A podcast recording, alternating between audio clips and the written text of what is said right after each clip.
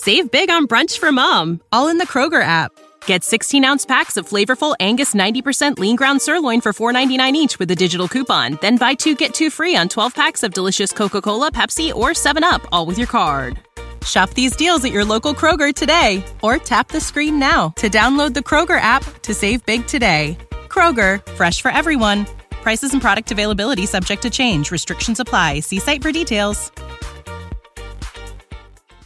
На самом деле вот эта депрессия, она и была вот этим моментом сбережения, который сам организм помимо твоей воли включает. Организм это значит и мозг, и тело, и сердце, все вместе начинает работать так. Чувак, ляг и лежи, ты задолбал бегать.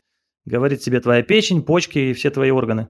И ты просто лишаешься каких-либо сил и настроения, соответственно.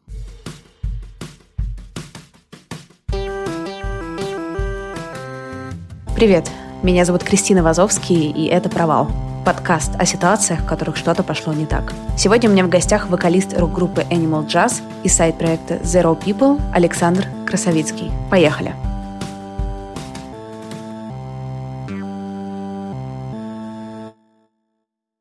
Саш, привет! Привет, привет, Кристина. Где ты сейчас? Я сейчас в городе Петербурге, у себя в квартире сижу на обычных карантинных делах. К вопросу о карантине, когда я готовилась, я смотрела и читала все интервью, и, по-моему, все, что я нашла, оно было с тобой записано либо давно до карантина, либо сразу вот перед карантином. Еще было, наверное, штук 6-7 внутри карантина. Но на самом деле, когда он только начался, в апреле где-то понеслось. Звонили каждые два дня и хотели что-нибудь спросить. А потом потихоньку все уже поняли, что происходит, и перестали так активно звонить. Вот раз в месяц, раз в неделю кто-нибудь звонит с интервью. Что обычно спрашивают? Обычно спрашивают что-нибудь э, на животрепещущие темы. Например, вот Меладзе тут э, выступил, сказал, что типа давайте откажемся от новогодних огоньков, знак протеста, чтобы нас заметить. Вот меня тут же начали названивать Ваше мнение по поводу того, что сказал Мила. Я почувствовал себя лозой на некоторый момент. Я, правда, интервью этих не давал, я всегда отказываюсь от таких, но звонят с завидной регулярностью по этим поводам. Я тоже иногда даю интервью и беру тоже часто интервью.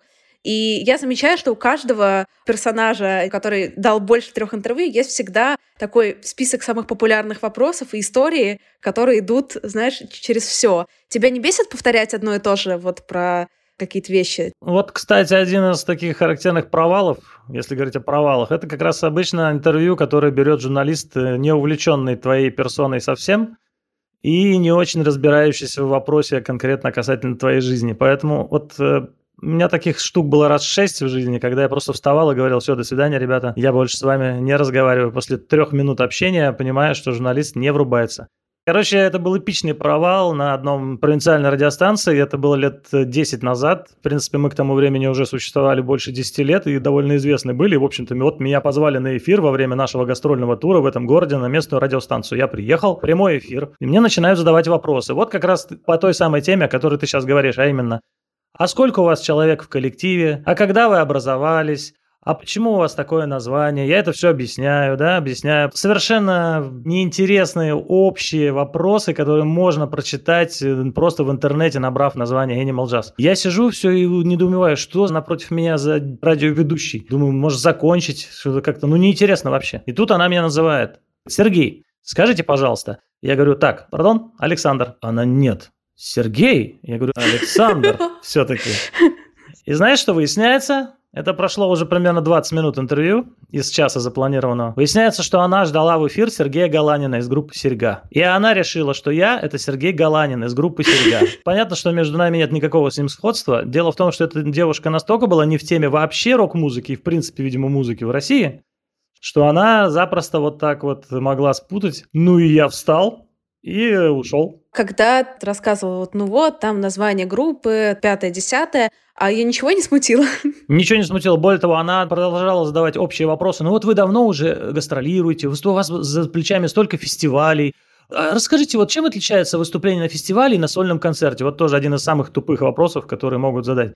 Или там, а вам как, где больше нравится выступать? На большой площадке или в маленьком клубе? Это тоже было. А мои ответы, я думаю, не сильно отличались от ответов теоретического Сергея Галанина, как и любого вообще музыканта, потому что на общие вопросы ты обычно даешь такие совершенно общие и банальные ответы. С точки зрения, не знаю, какой-то аудитории узнаваемости для них level up, поэтому они должны были бы порадоваться, конечно, что ты пришел вместо, но не знаю. Я знаю, что эта радиостанция больше не существует. Для меня это самый важный показатель того, насколько качественно это было радио.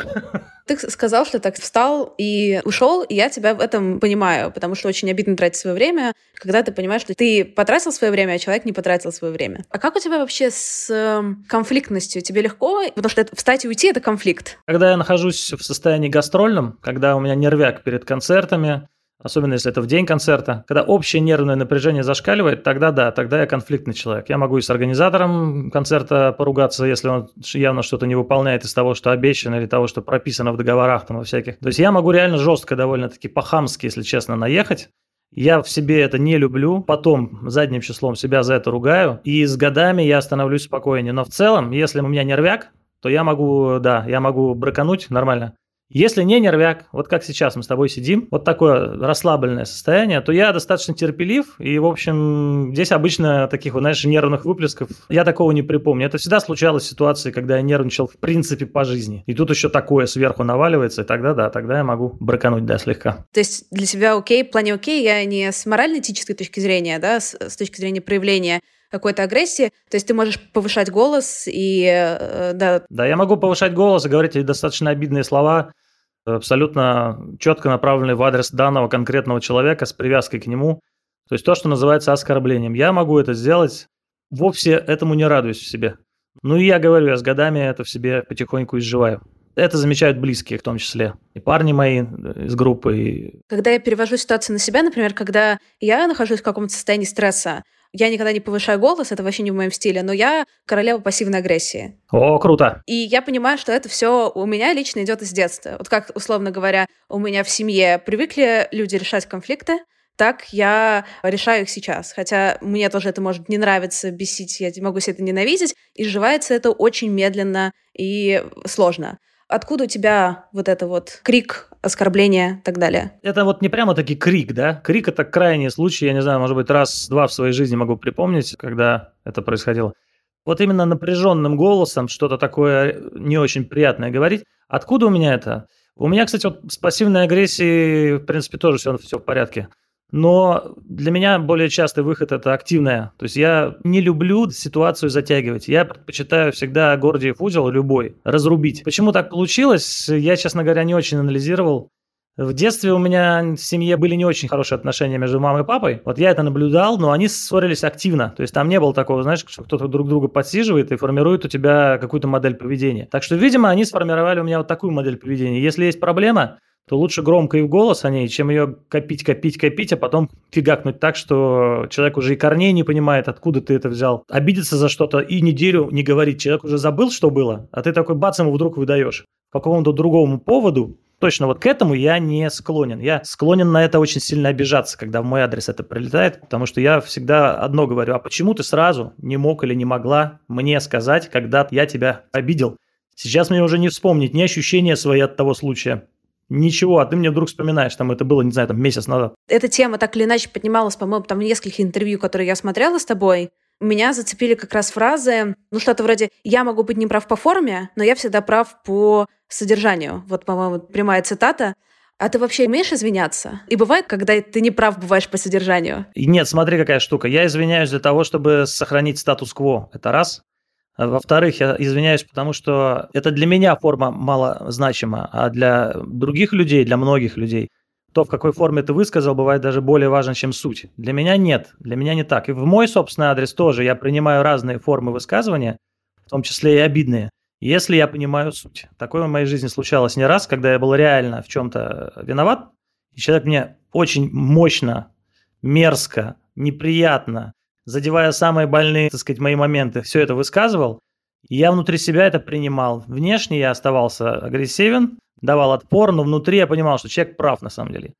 А извиняюсь я не только в ситуации, когда я не прав, а такое, конечно же, бывает, естественно. Я бываю не прав и по сути тоже, как любой нормальный человек. Я извиняюсь в ситуации, когда я прав, просто потому, что мне с этим человеком жить дальше. Он отличный человек, на самом деле.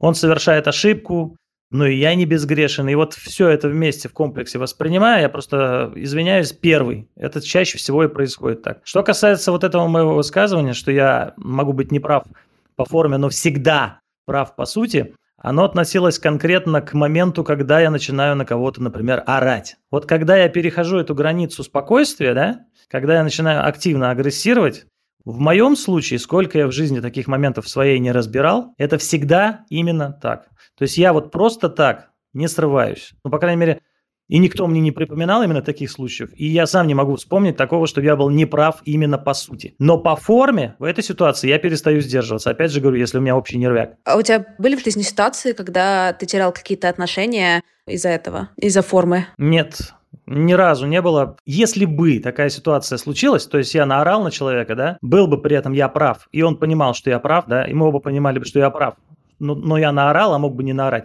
и он при этом решил со мной разорвать отношения, если бы гипотетически это возникло, то я сделал бы для себя вывод, что это были не отношения никакие. Для меня отношения, которые заканчиваются из-за того, что я наорал, или кто-либо другой на кого-то другого наорал, именно из-за вот этой формы. Это не отношения были. Но мы сейчас говорим о важных вещах, на самом деле. Мы сейчас знаешь, о чем говорим? Э, потому что орать это одно, например, есть еще такой момент, как дать в морду. Ну вот, скажем, когда муж бьет жену, к примеру. Даже если он прав и по сути и как угодно он прав, вот есть некие границы, которые никогда нельзя переходить. Понимаешь? И в крике тоже. То есть здесь очень тонкая и совершенно очевидная вещь. То есть если ты дал кому-то физически в морду, как бы ты не был прав по сути, ты не прав уже навсегда после этого случившегося момента. Независимость. Мужчина, женщина, какой контекст? Контекст важен. Если ты, например, даешь отпор за то, что тебе дали в морду, это, естественно, нормально, конечно. Я имею в виду, если ты агрессируешь сам в ситуации, в которой ничего такого не случилось бы, да, тебе бы не врезали, ты просто бьешь человека э, за то, что он что-то сделал неправильно. Даже если он реально что-то сделал неправильно. Вот эта ситуация, это, конечно, край, и это зашквар полный.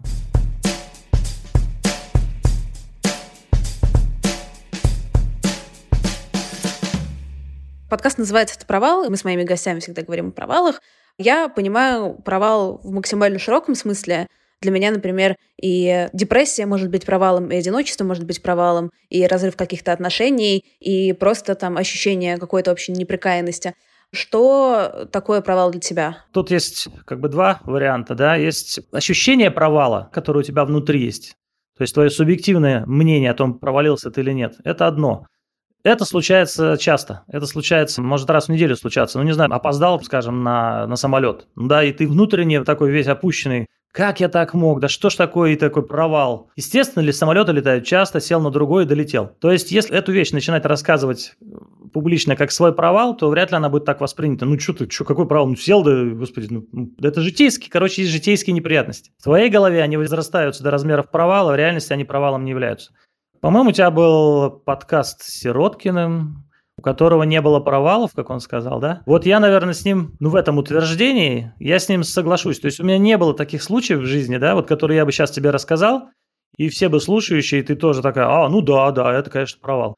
Потому что все такие штуки, которые со мной случались, ну, например, вот конкретно, неудачный концерт. Я выхожу со сцены после концерта, у меня такое случается раза 3-4 в год, концертов, скажем, у нас, ну, 100, если не считать 2020, будь он проклят. Вот из 100 концертов, скажем, 3-4, когда я выхожу со сцены с ощущением полного провала. Хотя мы допели, доиграли, всю программу сыграли, в конце даже получили порцию аплодисментов, но общее ощущение от концерта у меня, что я с публикой не нашел общего языка. Не законтактировал, не было достаточного обмена энергиями в течение всего концерта, и какое-то осталось ощущение того, что вот мне это все нужно было, а им нифига в зале это было не нужно. Ну, вот такое у меня бывает. Я выхожу со сцены с ощущением просто такой пустоты внутри, которую хочется чем-то залить, чем угодно. Водкой, не знаю, там, э, общением срочно с кем-то новым, чтобы просто как-то переключиться. Ну, то есть, короче, возникает внутри такой вакуум с отрицательным значением. Вот это я лично воспринимаю как провал. Но любой нормальный человек, да, со стороны глядя на это все, особенно если он был сам на концерте, я потом с ним разговариваю и говорю, блин, ну это был полный провал. Он говорит, а мы точно с тобой на одном концерте были? Мне со, с, из зала так не показалось. Народ скакал, там плясали, подпевали тебе, понимаешь? У меня все мои ощущения, вот эти внутренние провалов, связаны с музыкой. Вот вчера конкретно у меня была запись. Значит, я всю свою музыку пишу себе сам всегда. Это принцип во всех моих группах, двух. Или это делает кто-то из парней, моих же музыкантов в моей же группе. То есть это, в общем-то, наш продукт. Мы ему хозяева, мы сами себе композиторы и так далее. Соответственно, как его исполнять, с каким настроением, в какое место песни, акценты расставлять эмоциональные и так далее. Все решаю я сам всю жизнь свою, музыкальную, 20 последних лет. А вот вчера я оказался в ситуации, когда я должен был спеть чужую песню, придуманную другим человеком, очень непростую эмоционально, это был такой драматизм. Ну, короче, нужно было немножко поактерствовать.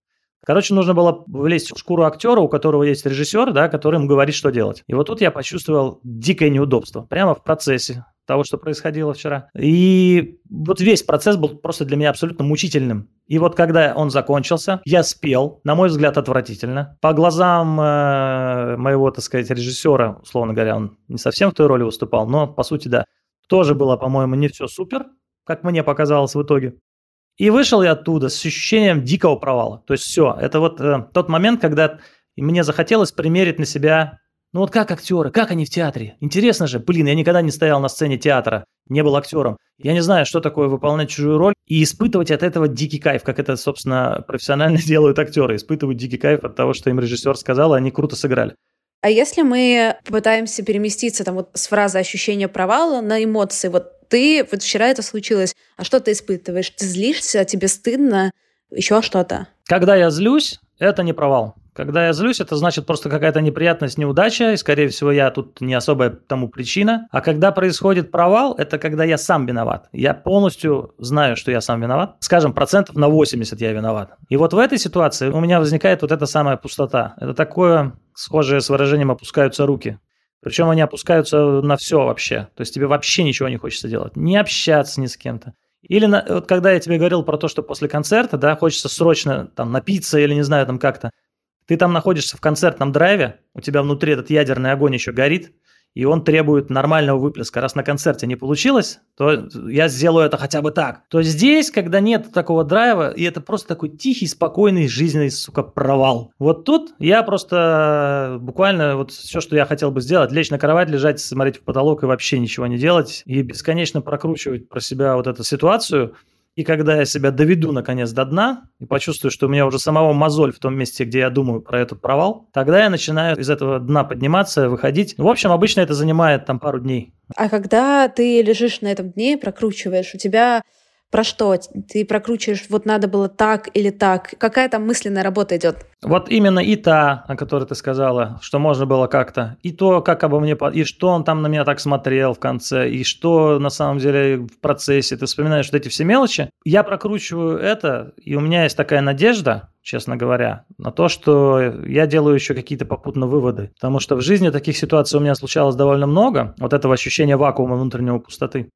Но когда еще раз это повторяется, я вспоминаю предыдущие провалы и понимаю, что этот провал какой-то другой. Ну, то есть я не наступаю на одни и те же грабли, ну, по крайней мере, трижды точно. Дважды могу, а в третий раз я как-то вот не замечал. И это меня немного поддерживает, потому что это говорит о том, что, ну, вот как принята банальная история, что любой провал – это не провал, а испытание. Так что вот как ты его прошел. Моя жена, она психотерапевт, ну, она часто делится там всякими без упоминания, конечно, имен своих клиентов, всякими историями.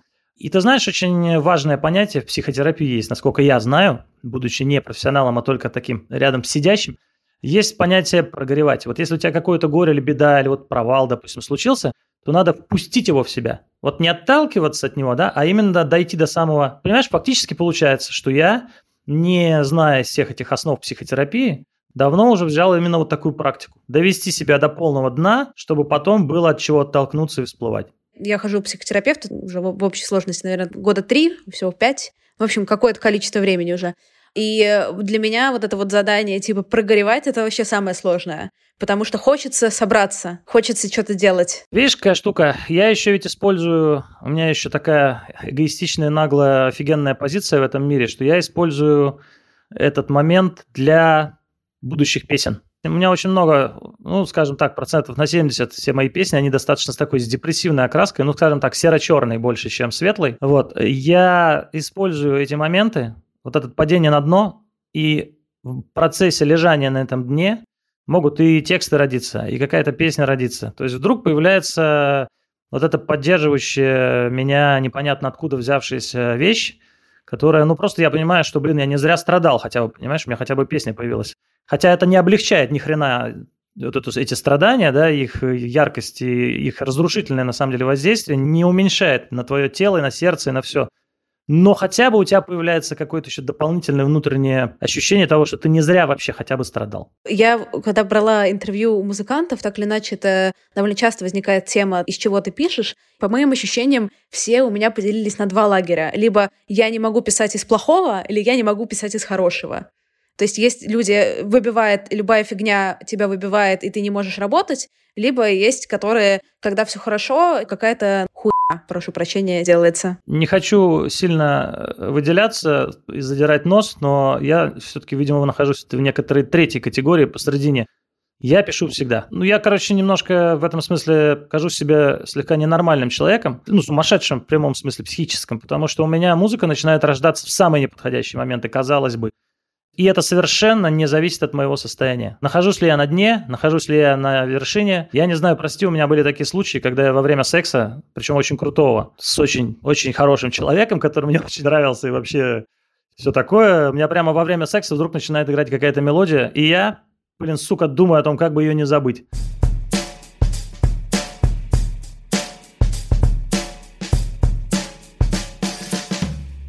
По поводу противоречия, я, опять же, читая, что-то слушая, готовясь, я в разных интервью цепляла какие-то разные фразы. Например, где-то ты говоришь, что для тебя очень важно личное пространство и что ты ненавидишь, например, какое-то физическое вторжение. Где-то ты говоришь, что ты как вода, ты занимаешь сосуд, и если начинаешь жить человеком, то очень легко принимаешь формат этого человека, там, жизни. Для меня это как раз немножко две истории на полюсе. То есть либо ты легко приживаешься и принимаешь формы, да, либо у тебя есть жесткое личное пространство.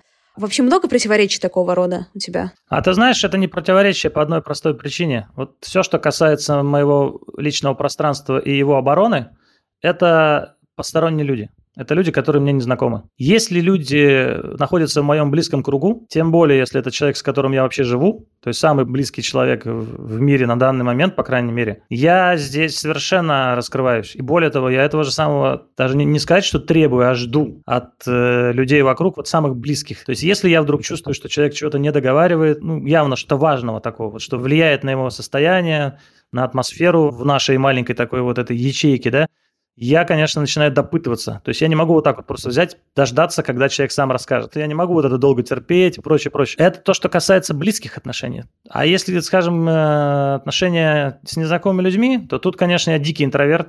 Я вообще боюсь. Поэтому у меня очень узкий круг, очень мало людей близких, то есть людей, которых я могу назвать своими друзьями, у меня на данный момент один человек. И еще один человек – это моя жена, с которой я живу. Ну, собственно, она и друг, она и жена. И есть еще вот один человек, которого я могу назвать другом. Вот два человека. Плюс есть еще близкий круг в виде моей группы, в виде моих парней и моих ближайших родственников. Мама там, дочь, сестра и так далее. То есть их тоже очень мало, буквально по пальцам пересчитать. Даже вот пальцев на ногах и руках хватит мне, чтобы перечислить всех близких людей в этом мире мне. Ты сказал, что если там близкий человек что-то тебе не договаривает, для тебя важно допытаться узнать, сам ты договариваешь в близких отношениях? Нет. Я стараюсь, но нет. Не очень много не договариваю. Оправдываю это сам для себя тем, что я пишу музыку, пишу тексты и черпаю из такого хрупкого какого-то сосуда, ну я его так воспринимаю, по крайней мере. Он так легко может треснуть, он так легко может э, надорваться, и я очень боюсь, что я не смогу больше ничего писать. И этот сосуд у меня находится в дикой совершенно броне. То есть он закрыт 18 слоями бетона, картона, железа, песком засыпан и замаскирован так настолько мощно, что туда никто просто никогда не проникнет то кроме меня самого. Я его открываю, примерно 18 ключей использую для того, чтобы это сделать. Я на самом деле не тупой, да, я понимаю прекрасно, что у любого из нас есть э, вот этот самый такой микрососудик, самое драгоценное, что у нас есть, чем мы ни с кем не поделимся, и абсолютная откровенность, конечно, невозможна.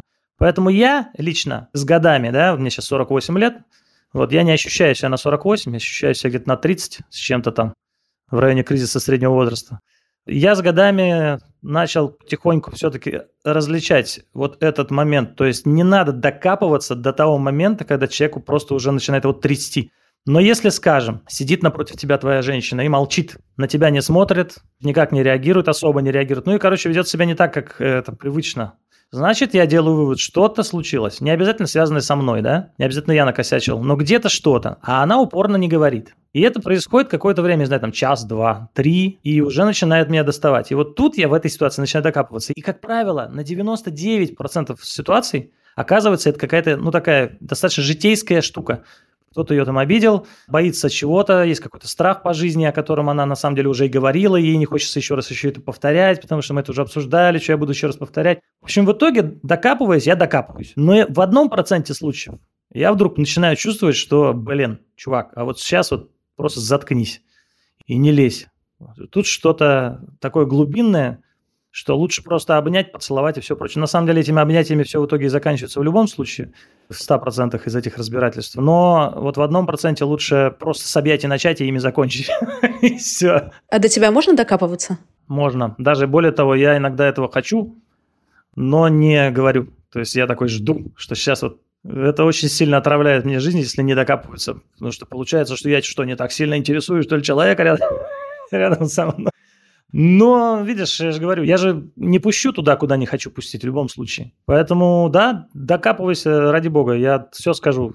Если это, конечно, не вот самая глубинная история, которую... В общем, вот у меня в этом смысле сейчас идеальные отношения, потому что с той стороны человека не потому, что он психотерапевт, потому что человек такой. То есть у нее как раз все наоборот. Она именно психотерапевтом стала, потому что она такой человек, у нее это заложено внутри.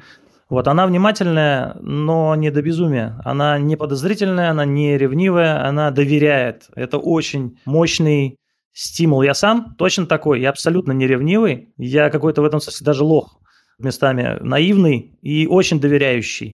Я встретил человека вот ровно в этом смысле абсолютно меня похожего, во многих других смыслах абсолютно противоположного, а вот в этом мы с ней так сошлись круто. И в итоге идеально получается. Она видит, ей тоже сложно терпеть, когда я молчу. И она начинает докапываться до меня. Выясняется в итоге, да, что у меня какая-то вот такая житейская хрень случилась. Ты как-то говорил, что обычно музыканты садисты, поэтому им нужны женщины мазохистического склада. Согласен с этим? Я, да, я, я говорил это, я не помню, уточнял ли я там, но на самом деле надо уточнить. Не все, конечно, музыканты. Музыканты, прежде всего, те, которые придумывают, те, которые творят.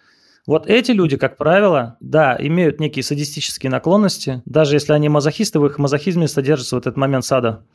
Потому что ты, творя что-то, ты постоянно, ты находишь в себе достаточно энергии, чтобы вбросить в этот мир как бы изнасиловать этот мир, бросить туда что-то, что, чего он не знал, а тебе кажется, и ты уверен в том, что это ему нужно. Это уже, согласись, некий садизм. Акт творчества в этом смысле – это некий садизм. Мир такой спокойный, сидит себе, и тут вдруг ты ему такой суперхит кидаешь в него. А он ни сном, ни духом. Может, ему и не нужен твой суперхит. Нет, чувак, нужен, на, на, я знаю, я садист.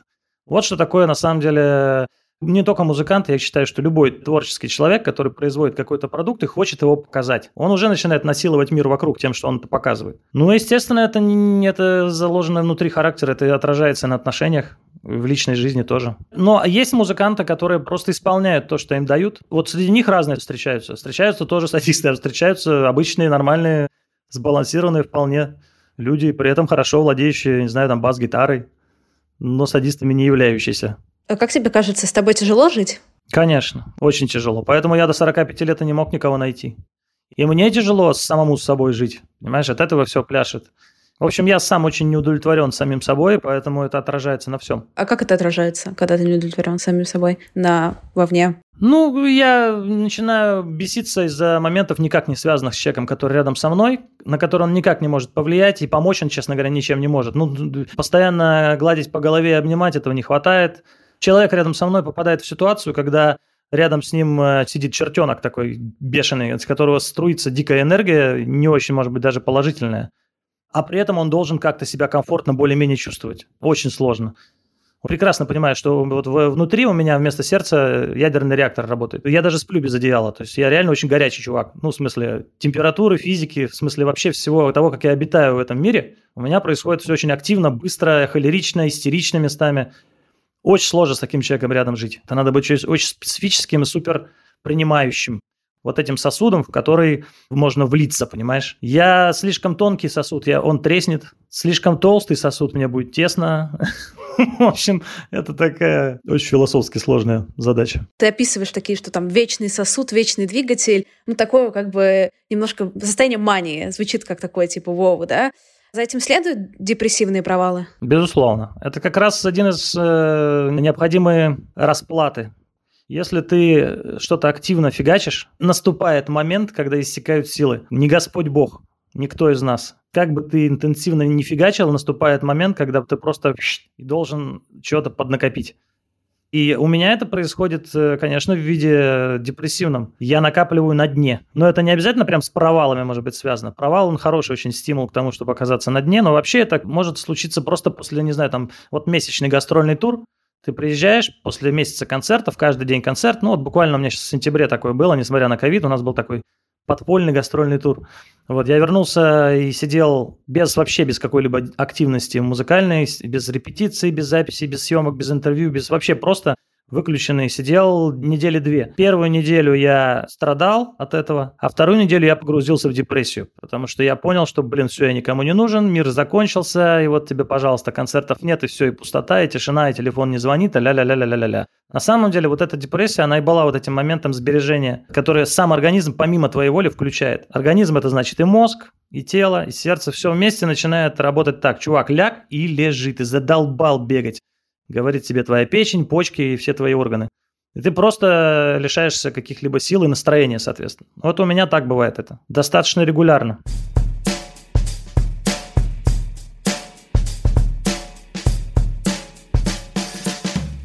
Ты сейчас расслабляешься или как-то, ну, у тебя есть алкоголь как копинг-механизм? Он э, есть не в э, больших количествах, то есть вообще сравнительно с тем, что ты читаешь про Высоцких, про всяких там и знаешь из своих э, знакомых. Для меня алкоголь это средство срезать крайние частоты. Знаешь, вот есть такое понятие в звукорежиссуре мастеринг. Это когда, это когда берется песня, уже сведенная, готовая, все, там все расставлены по местам, барабанчики, вокалист звучит как надо, все. Теперь нужно ее сделать так, чтобы она хорошо звучала на любом проигрывающем устройстве. В машине у кого-то, в наушниках, просто в динамиках телефона. Для этого существует такое понятие, как мастеринг.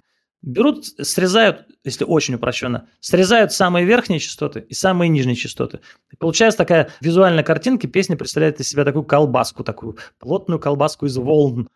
Вот что делает со мной алкоголь. Он убирает ярость, крайнюю ярость и убирает крайнюю депрессию. Где-то в серединке вот я там болтаюсь, и будучи очень несбалансированной по жизни личностью, для меня это очень приятное состояние. То есть это состояние не то чтобы покоя, да, но состояние такого легкого, правильного пофигизма. Но любой алкоголь очень опасен по одной простой причине. Краев не видишь потихоньку. У меня был период в жизни, когда я перестал видеть края. То есть ты просто пьешь и пьешь, и все, пока не заснешь. И если это делать регулярно, то у тебя начинаются проблемы с головой. Это неминуемо абсолютно. Поэтому я пришел к очень классной, четкой методике, скажем, методике Уинстона Черчилля, условно говоря. Я так ее сам для себя называю. Это просто очень крайне маленькое употребление алкоголя, ну, скажем, не знаю, там 50 грамм виски. Мне 50 грамм виски медленно с расстановкой выпитых, а не просто между делом, там, да, вечером, под какой-нибудь сериал или фильм, мне вполне хватает для того, чтобы срезать у себя вот этот верх и низ крайний состояние. И так вот плыть по волне, спокойно засыпая потом в итоге. Если ты начинаешь перебирать, э, если у тебя за 50 граммами идут еще 50, потом еще 50, потом еще 50, и это делать, скажем, 5 дней подряд, вот у меня такое было несколько лет назад, то у тебя начинает ехать крыша. У меня, по крайней мере, она поехала, и я на тот момент отказался вообще от алкоголя там на полгода, потому что это просто было опасно. А что значит начинает ехать крыша? Просто пришлось идти к психиатру, и он поставил конкретный диагноз – психиатрический, который лечится уже только исключительно медикаментозными средствами, таблетками и прочей истории. И это состояние нужно было мне пережить.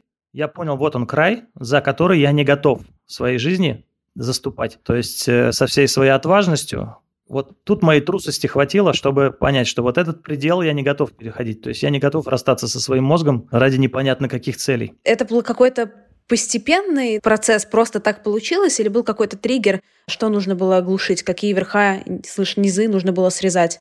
чтобы не чувствовать? Это была целая цепь триггеров. Это была потеря отношений с человеком, причем я сам эти отношения закончил. А оказалось, что я в этом был совсем не уверен. И, в общем, вот это чувство вины от того, что я сам виноват и сам все сделал, и не уверен, правильно ли я сделал. На это наложился еще все-таки кризис среднего возраста. Это такая объективная величина. Это называется переоценка ценностей в жизни.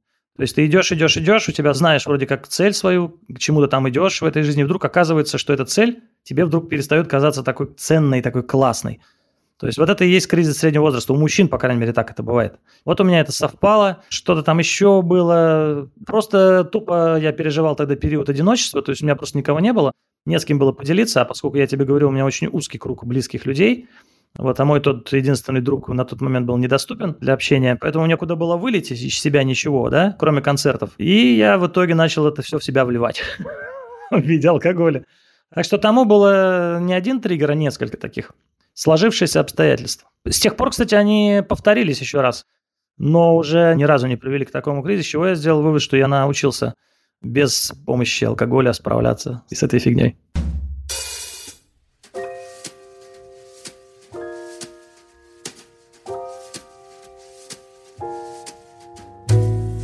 Последнее время, разговаривая со своими гостями, все чаще задумываюсь, есть ли корреляция между успехом и способностью не разваливаться от провалов.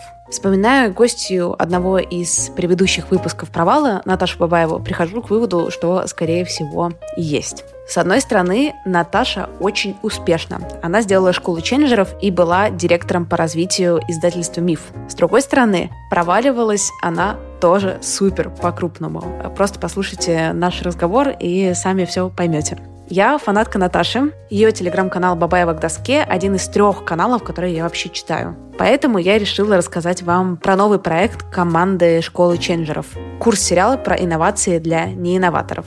Кажется, что инноватор — это действительно та самая профессия, где нужно быть специалистом по провалам. Курс сериал — это настоящая история с 20-минутными сериями про Зою. Зоя — ченджер, она любит создавать новое, а поддерживать старое — это не для нее. В каждой серии она пробует что-то менять в своей работе и каждый раз эпично проваливается. Вы можете выбрать попкорн-тариф и посмотреть сериал залпом на новогодних праздниках вместо Netflix или поработать в группе с домашками и фидбэком. Комикс про Зою читайте на странице курса, там же вся информация. А по промокоду «Провал» вы получите скидку 10% на любой тариф. Ссылка и промокод будут в описании подкаста. Учитесь превращать провалы в победы и увидимся на курсе. Я там тоже буду обязательно.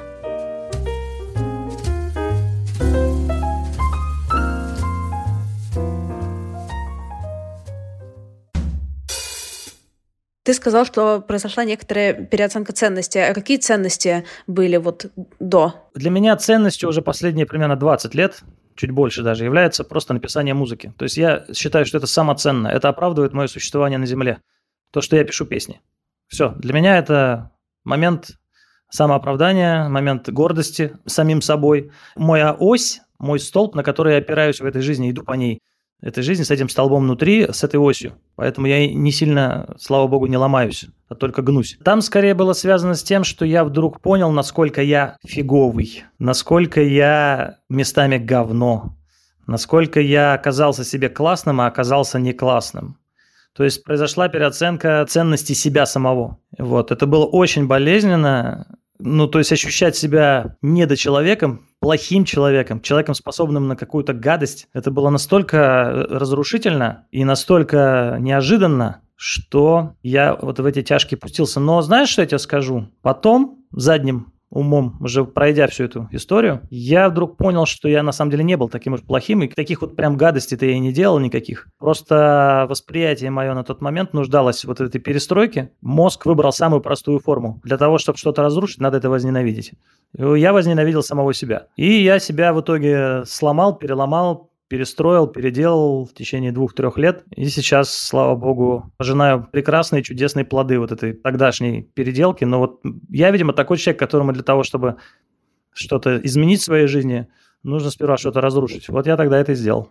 Ты говоришь, э, я вот был говном, и мне кажется, к этому очень много людей может себя с этим соотнести но при этом для каждого это будет разные вещи. Вот что в тебе тогда оказалось вот этим самым, не знаю, червоточинкой, говном? Например, конкретно тогда, потому что я бросил человека. Бросил человека на взлете, как ему казалось. То есть она парила, а я уже нет. И я ее бросил просто, в, так сказать, в пустоту, как говорится, ушел и все. Ну, я там что-то помог в одном, помог в другом, но в целом я человека бросил. А она очень нуждалась в опоре психологической, она тоже творческий человек. Она нуждалась в партнере, который может ее поддерживать у нас у обоих была такая иллюзия, что мы друг для друга такие партнеры. И она для меня таким партнером была, который поддерживает. А я таким партнером быть перестал. И вот этот момент, как бы я ощутил, что я предал. Хотя на самом деле, опять-таки, оборачиваясь потом назад, да, уже потом, глядя на эту всю историю, конечно, все было не совсем так. То есть я не предавал, конечно же, по факту, но ощущения у меня тогда, в тот момент, были такие, что я предал. Эту вину на себя навесил, добавил к ней еще несколько там более мелких вин и э, довел себя до состояния, когда все рухнуло, в общем, внутри, и нужно было создавать что-то новое. Сейчас вы общаетесь с этой девушкой? Нет, это тоже моя заноза, это не боль, конечно. Это... Она нормально ко мне относится. Лишнее доказывает, что не было там вот такого прям предательства. Она нормально ко мне относится. Но мы не общаемся, потому что это было довольно яркое такое событие с неприятным оттенком для нее и для меня. Она вышла замуж, она счастлива, родила ребенка, у нее все прекрасно, и у меня все прекрасно я тоже женился и все такое. Поэтому нет повода перемалывания того, что, в общем-то, и так все понятно, перемолото внутри каждого. У меня сложилось ощущение, что у тебя был еще помимо вот этого периода, условно, там, 5-7 лет назад, период, когда тебе было 26-27, я не знаю, ты меня лучше здесь ориентируешь, когда это тоже было несколько лет не самых простых. Ну, на самом деле, у меня это случается примерно раз в 7 лет, случалось. То есть, да, это было в районе 20 лет, потом это было в районе 26-7 лет, потом 32-3, потом вот примерно около 40 там 4, ну да, где-то так. Это случалось с периодичностью. Моя шкурка, вот эта моя, знаешь, змеиная шкурка, она нуждалась в том, чтобы ее сбросить, а сбросить ее нормальным человеческим способом я не мог, поэтому сбросить ее за счет кого-то я тоже не мог, поэтому я просто начинал мочить себя самого. И шкурка слезала, я как-то продолжал жить другой жизнью. Вот э, когда это случилось в 20 на рубеже 25-27 лет я бросил социологию, начал заниматься музыкой. Вот. Слава богу, что тогда это случилось, потому что с тех пор 20 лет я нашел дело. Самое, знаешь, такое, половина тебя – это дело, еще половина – это твоя личная жизнь. Вот я свою ту половину нашел тогда и иду с этой половиной как флагом. Гордо и с большой радостью и удовольствием его несу. Если бы я не пережил с самим собой вот этот дикий раздрай тогда, если бы я тогда себя не мочил, я бы из социологии бы не ушел, стал бы кандидатом наук, который ненавидит все вокруг, стал бы доктором наук, молодым, самым, может быть, в университете и так далее, и так далее. Я бы добился каких-то успехов, но я бы ненавидел все вокруг и себя, и то, чем занимаюсь, потому что не нашел бы в себе смелости разрушить дело, которое я на самом деле не люблю.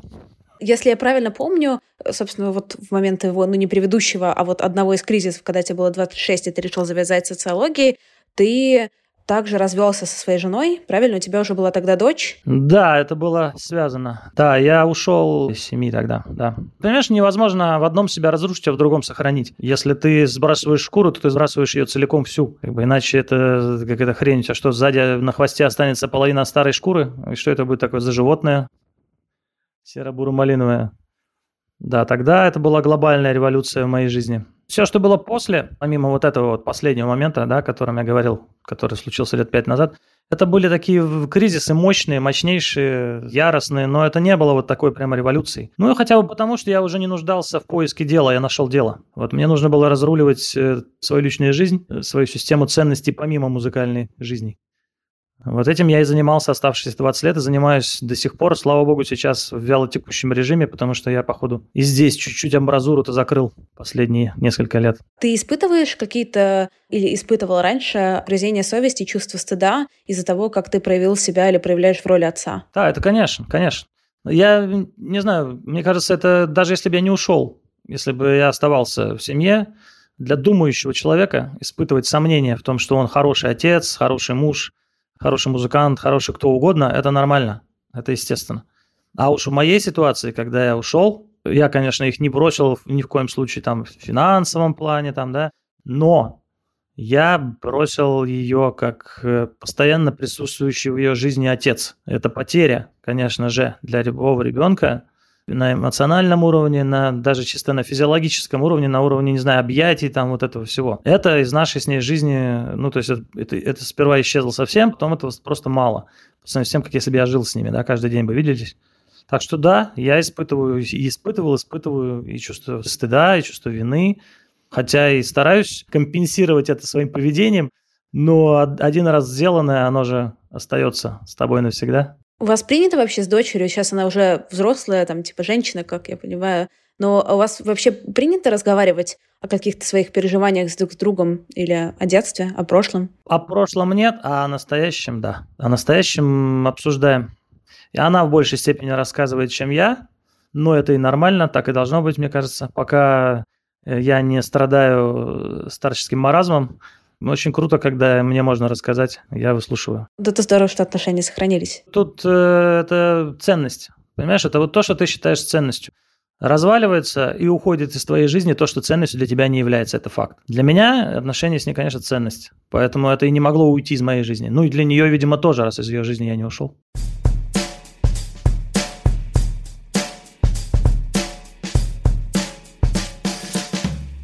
Ты православный человек, насколько я знаю. Ну да, не очень воцерковленный, скажем так. Меня, опять же, зацепила одна из твоих, там, то, что ты говорил в интервью. Ты сказал, по сути, православие мне ближе всего, потому что не потому, что я в России живу, а потому что в православии есть такое четкое ощущение стыда за совершенные вещи. Ну, это такое, да, это там э, немножко вырвали из контекста. Сравнивая, скажем, с тем же буддизмом, христианство, в более широком ключе не православие, а христианство, само, в принципе, уже предполагает наличие чувства вины, наличие грехов. Нагадил, должен чувствовать вину, замаливать, как-то пытаться это исправить, насколько это возможно, и так далее, и так далее, и так далее, и так далее. И я, будучи человеком, который это и помимо христианства в себе ощущал всегда, конечно, и когда встал передо мной выбор, а он передо мной встал – мне было 33, и я вот как раз переживал тот самый регулярный такой мощный крах. Музыка у меня уже была в полный рост. С ценностным миром были большие проблемы с личной жизнью и вообще с ощущением себя в этом мире. Очень большая была проблема с одиночеством. Она на самом деле никуда не ушла. То есть одиночество испытывать это нормально, я считаю. Особенно для, для меня. Но тогда она стала каким-то таким диким колом и ребром, что я просто не мог себе места найти. Мне просто не на кого было опереться в этой жизни вообще. Не то, чтобы поговорить, а именно с точки зрения того, что я понимал бы, что меня поддержат, спасут. И тут э, я вдруг понял, чего мне не хватает. Я на уровне теоретическом в религиях разбирался неплохо, потому что я даже преподавал в университете социологию религии. У меня был курс собственный, я его сам разработал. Я был такой способный студентик. И на теоретическом уровне я знал про даосизм, и про буддизм, и про индуизм, и про христианство обе ветви, и про прочее-прочее, про протестантизм и все прочие. И я вдруг понял, что это будет очень правильный шаг, если я покрещусь, потому что тогда, наверное, я смогу с основанием уже с полным, получить незримого духовного отца. Отца мне всю жизнь не хватало, даже когда он был жив, но когда он умер, и тем более стало не хватать. А здесь я получил э, опору, такую, знаешь, не мною сделанную, наконец-то на которую я могу опереться. Опору, которая омыта кровью поколений, многих тысяч, и которая является ну, с каждым утверждением, главным утверждением христианства я абсолютно согласен. Со всеми заповедями. В принципе, я на самом деле согласен и с э, большей подавляющей частью ритуалов, начиная от э, постов и заканчивая причастием и всем-всем-всем. Другое дело, что здесь э, вступает дело моя интровертность, и я, например, на причастие в его православном виде с большим трудом хожу, потому что там куча людей – все стоят рядом, исповедь это для меня вообще мука натуральная, и, в общем, все такое. Вот. Но с точки зрения ценностей, с точки зрения того, чего можно, чего нельзя, с точки зрения этики, для меня православие – это очень правильный был выбор. И я до сих пор, вот оглядываясь назад, я понимаю, что тогда был своеобразный перелом, я получил некую такую духовную ось, которая со мной теперь по жизни. Вот мне это было нужно. Я знаю очень много людей, которые называют себя атеистами, да, которые не нуждаются вот в том, чтобы причислить себя к той или иной вере, да, но на самом деле, когда ты с ним разговариваешь, ты прекрасно осознаешь, что этот человек абсолютно исповедует все те самые заповеди, которые в Библии написаны, просто он не причисляет себя к этой религии, к этой вере, вообще к вере. Но мне нужна была опора. Для тебя когда-нибудь семья твоя была опорой? Ну, не в плане не та семья, которая у тебя там сейчас, вот твоя жена и так далее, а в целом твои родители? Я знаю, что я на маму могу положиться, это точно. Но психологически нет. Психологически я достаточно давно, лет, наверное, с... ну, сколько я себя осознаю, лет с 9, я ощущал себя свободно плавающим существом, которого, как говорится, накормлено, одето, да, обуто, все в порядке, но которое само по себе решает э, все свои психологические проблемы, не имея такой возможности получить эту такую достаточную поддержку родителей. У меня так было, и так и есть. Но в физическом смысле они всегда со мной были. Но не хватало вот этого, да. Ну, в детстве не хватало, а потом я научился с этим сам обходиться, и сейчас, наверное, мне это уже и не нужно, я так думаю. В каком-то смысле, то есть ты закрыл вот эту свою потребность через разные штуки другие? Через музыку в том числе. Через музыку в том числе. Музыка – это ощущение нужности себя на земле. Ребенок, которого родители в психологическом смысле не обращают много внимания, у него есть проблема с ощущением нужности. Он вообще нафига живет? Кому он нафиг нужен? Я, найдя музыку в 28 лет, я закрыл этот абсолютно вопрос для себя полностью. И когда тоже я разговаривала с какими-то своими коллегами про там, тебя в районе Джаз, например, среди моих коллег очень много кто прям слушает вас и ходит там на 5, на 7 концертов. Такой фидбэк, который я получила, что у вас какое-то невероятное комьюнити у твоих коллективов. Именно с точки зрения поддержки, так что, возможно, вот это вот ощущение того, что ты чувствуешь себя нужным через музыку, оно как-то передается этим ребятам молодым по большей части. Ты знаешь, да. Ну, это все на самом деле говорят э, музыканты, что они гордятся своими фанатами и прочее, прочее. Но я подтверждение много раз получал, что характер музыки, характер текстов, которые мы излагаем со сцены, и как мы их излагаем, соответственно, публика, которая на находит отклик, эта публика очень мне симпатична в целом. Знаешь почему? Потому что есть одно общее, э, они все разные совершенно, но есть одна общая черта, которая общая и со мной у них. Они не получили до сих пор ответов на очень важные и при этом самые простые вопросы в своей жизни. То есть, Зачем я живу? Могу ли я любить? Можно ли меня такого, какой я есть, полюбить? Заслуживаю ли я этого? Как дружить? Как вообще находить близких людей в этой жизни? Вот эти такие простые тинейджерские вопросы у большинства подавляющего людей, которые нас слушают, особенно вот у тех, кто не старые фанаты, да, которые уже нас слушают, потому что это их молодость. Нам же уже 20 лет уже и такие есть. А вот те, которые примкнули, да, да и наши старые фанаты в самом начале, когда только примкнули, вот эти, этих всех людей объединяет со мной это самое, потому что я со сцены не даю ответов, я все время задаю вопросы. У, нас, у меня так построены песни негласно, не, как бы я этого специально не делаю, но я потом, оглядываясь на свои песни, понимаю, что у них везде кругом по всему тексту расставлены вопросы. Но рекомендации ответов, знаешь, такого взрослого, умудренного опытом чувака, типа как БГ, да, у меня там не найти. И, соответственно, люди мне эти симпатичны тем, что они ищущие. Для меня ищущий человек – он симпатичен априори. Вот. Ну и вот поэтому, да, поэтому я люблю этих людей, хотя не хочу с ними близко контактировать, очень не люблю автографы, вот это все, вот эти контакты третьего рода, которые не связаны напрямую. Вот все около концертное я ненавижу вообще. Вот мне самое идеальное это вот спел и в гостиницу. Там всякие автопати, вообще терпеть не могу, никогда на них не появляюсь. То есть я их люблю, но люблю на расстоянии. это вот уже интровертность. Это то, о чем я тебе говорил. Ну, разница между близким кругом и дальним. А как тебе кажется, вот если ты, ну, в плане, когда я говорю ты, я, наверное, имею в виду все мы, такой травмированный, как бы ребенок, который для себя в детстве не нашел ответа на вопрос, могут ли меня любить просто за то, что я есть? Реально ли найти ответ на этот вопрос, желательно положительный во взрослом возрасте, либо это вечный поиск? Окончательного ответа нет. Это точно. Окончательный ответ на этот вопрос знает только один – Иисус Христос. Каждый из нас обязан сделать вот что. Он обязан стремиться всю жизнь к ответу на этот вопрос. Вот что мы обязаны делать. Мы должны идти по дороге, поиска этого ответа. Иногда испытываю ощущение, что мы его нашли, вау, круто, я... а потом вдруг, на самом деле, через годик ты понимаешь, что ты еще все еще движешься и так далее. Но самое главное двигаться. Вот для меня это и есть духовное совершенствование.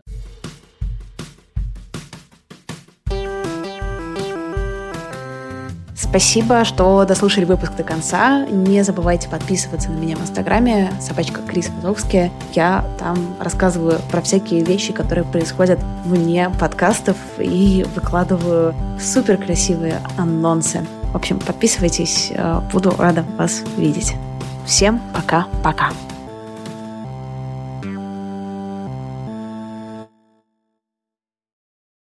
Save big on brunch for mom, all in the Kroger app. Get 16 ounce packs of flavorful Angus 90% lean ground sirloin for $4.99 each with a digital coupon. Then buy two get two free on 12 packs of delicious Coca Cola, Pepsi, or 7UP, all with your card. Shop these deals at your local Kroger today or tap the screen now to download the Kroger app to save big today. Kroger, fresh for everyone. Prices and product availability subject to change. Restrictions apply. See site for details.